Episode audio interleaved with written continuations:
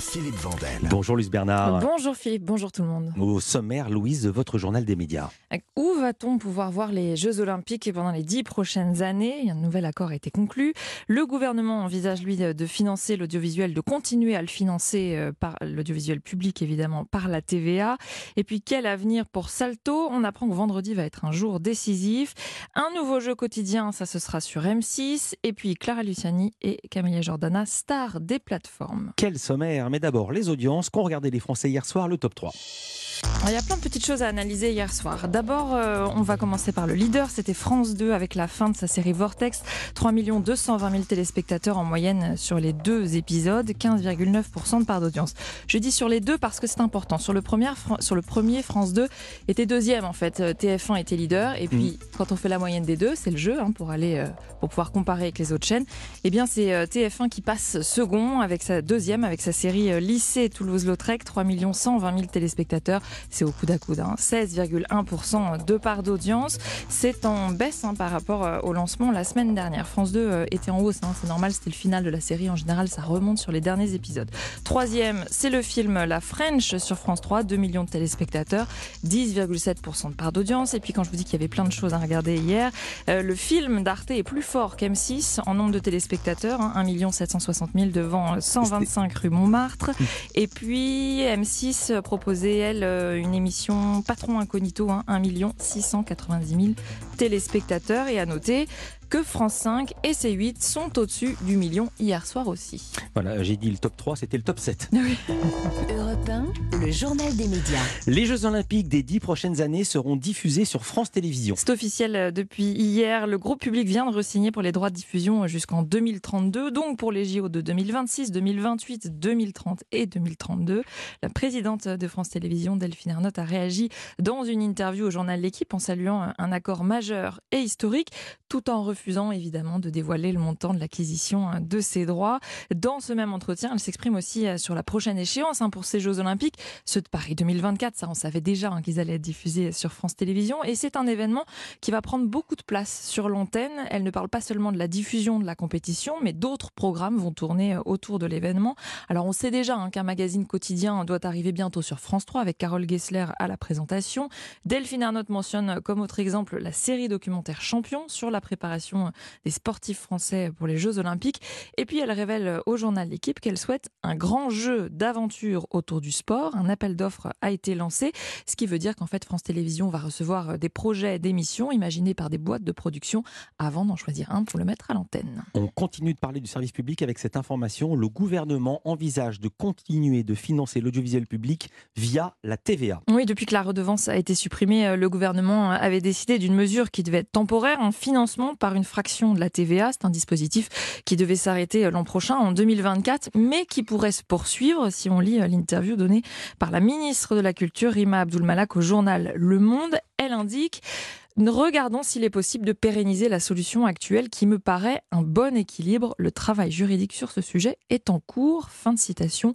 L'enjeu, c'est de trouver euh, un moyen de garantir un financement stable à l'audiovisuel public sans le faire dépendre totalement de l'État et fragiliser ainsi potentiellement son indépendance. Dans l'actualité également, l'avenir de la plateforme Salto qui va se jouer vendredi. Oui, c'est ce jour-là que la question de la dissolution de Salto et de sa cessation d'activité va être abordée à France Télévisions.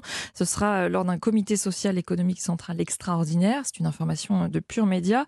TF1 et M6 détiennent la plateforme à parts égales hein, avec le groupe public. Les deux groupes, eux, avaient déjà fait savoir qu'ils souhaitaient euh, quitter le capital de Salto. Et qu'en est-il de France Télévisions? Eh bien, Delphine Arnott avait-elle ouvert la possibilité d'une reprise par un nouvel actionnaire? Mais problème, un seul se serait porté candidat, d'après le site d'investigation L'Informé. La faute aux mauvais résultats financiers de la plateforme. Il s'agit d'une société espagnole baptisée Argile, mais si cette reprise ne se fait pas, alors il ne restera plus que la dissolution de Salto. Et c'est ce scénario hein, qui semble se dessiner. Une dissolution avec cession des actifs, ce qui veut dire que d'autres acquéreurs pourraient se montrer intéressés pour reprendre les activités de Salto. L'avenir est en tout cas bien sombre hein, pour la plateforme qui devait pourtant être un Netflix à la française, qui devait essayer de concurrencer ces plateformes américaines. Salto a au moins un point commun avec elle, elle est déficitaire. Un nouveau jeu quotidien bientôt sur la chaîne M6. Oui, M6 se met euh, au blind test musical, l'adaptation hein, d'un jeu britannique de Hit List. C'est une information hein, du Parisien. Le principe, ben, c'est celui d'un blind test. Hein. Des duos Mhm. de candidats s'affrontent et doivent reconnaître le plus vite possible des chansons ou des clips.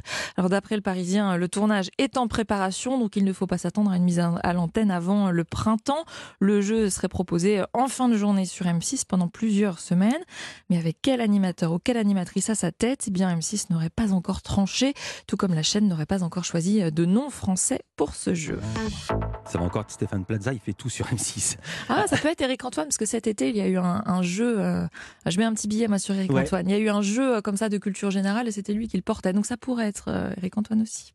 Actualité du côté des plateformes, on va voir si vous gagnez votre pari, mais ça n'a rien à voir. Un documentaire sur Clara Luciani, bientôt diffusé sur Amazon Prime Video. Oui, Angèle a eu le sien, Orelsan a eu le sien autour de Clara Luciani de se prêter à l'exercice euh, du documentaire pour une flat plateforme. Le réalisateur euh, Philippe Lézin l'a suivi pendant deux ans, période chargée hein, pour Clara Luciani entre la confection de son album et sa tournée dans toute la France. Et le documentaire retracera aussi euh, son parcours qu'elle espère inspirant. En partageant la bande-annonce euh, hier sur ses réseaux sociaux, elle a accompagné la vidéo de cette phrase. Ce qui me plairait, c'est que ce documentaire donne de l'espoir, qu'on se dise c'est pas gagné pour elle, mais elle, c'était pas gagné pour elle, mais elle l'a fait. Du coup, nous aussi, on peut le faire. Fin de citation et extrait de la bande-annonce. J'ai toujours été un peu clown triste, quoi. Elle adorait faire des spectacles, se déguiser, se maquiller. Je me suis dit, c'est comme ça que je vais plaire, parce que ça passera pas par le physique. Elle était immense, forcément, on voyait qu'elle. Ma plus grande audace a été le fait de venir à Paris. J'arrive avec cet énorme clavier, euh, et ça commence comme ça. On me disait pas de présence scénique, pas d'identité particulière dans la voix. J'arrivais pas à me faire entendre, j'ai vraiment joué dans les bruits de verre. Il y a rien qui me laissait croire que j'avais ma place dans cet univers. Rien du tout.